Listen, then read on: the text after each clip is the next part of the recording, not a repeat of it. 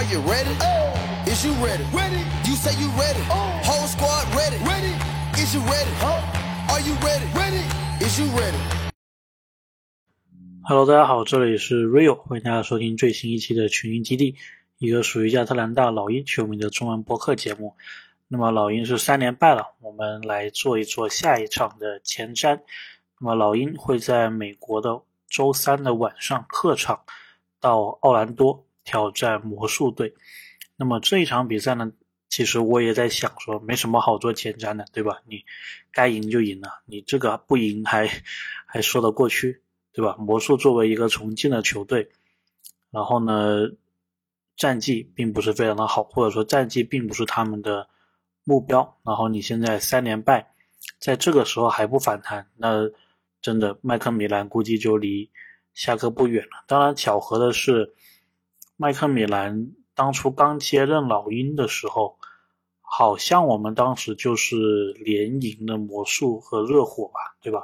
所以感觉好像每年到这个时候，魔术都可能是一个转折点，所以我们继续看下去。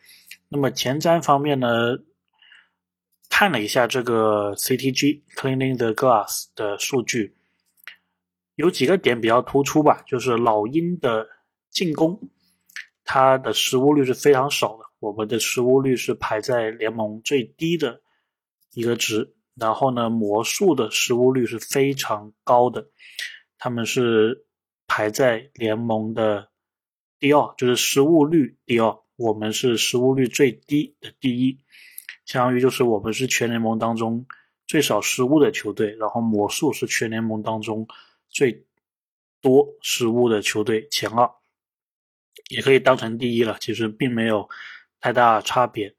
那么从进攻的一个准确率或者说命中率来说呢，魔术他们是打的比较多，是喜欢打攻框的一个球队。所以呢，老鹰在防守方面呢，其实主要就是要做好这个内线的保护，还有篮板的争抢。然后还有一个数据呢，我觉得也是比较突出的，就是我们在转换进攻方面。非常的优秀，就我们的进攻非常的优秀，特别是我们抢断之后的这一个得分非常的优秀。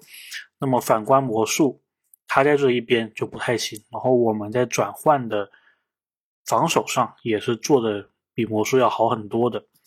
所以呢，简单来说，我觉得明天这场比赛就是，呃，不是明天，后天这场比赛，其实就是你要做好内线的一个防守，你要知道对手的一个进攻习惯。保护好篮板，这点又会讲到卡佩拉的重要性了。在这个基础上，控制好你的失误，然后呢，尽可能的把你的转换进攻给打出来，特别是建立于防守上的转换进攻，这点会让年轻的魔术队非常的不适应。其实很多时候，这种年轻球队啊，他就是缺一点经验，或者说他就是缺那么关键球的一些一些想法。那么这个时候，如果你作为在联盟已经打了很久的球员，还有球队了，或者说我们已经远离这个重建周期很远的球队了，对于我们来说，就是要让这帮年轻的球员知道一下 NBA 一些关键球是怎么打的，然后把我们在场上这个防守经验、进攻经验都表现出来。这样子的话，虽然是在客场。但是这一场应该也是毫无疑问能够取胜的。上个赛季我们在这里是两战全胜，所以这个赛季呢，这个应该是最基本的要求。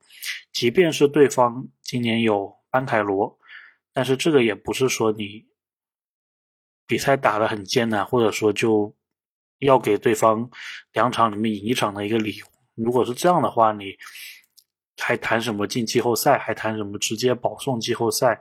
是这么一个要求呢，所以这场比赛老鹰是必须要拿下的，不然的话十一胜十一负，刚好百分之五十的一个战绩，这个开局貌似还没有去年好，对吧？OK，先说这么多，我们下期再见。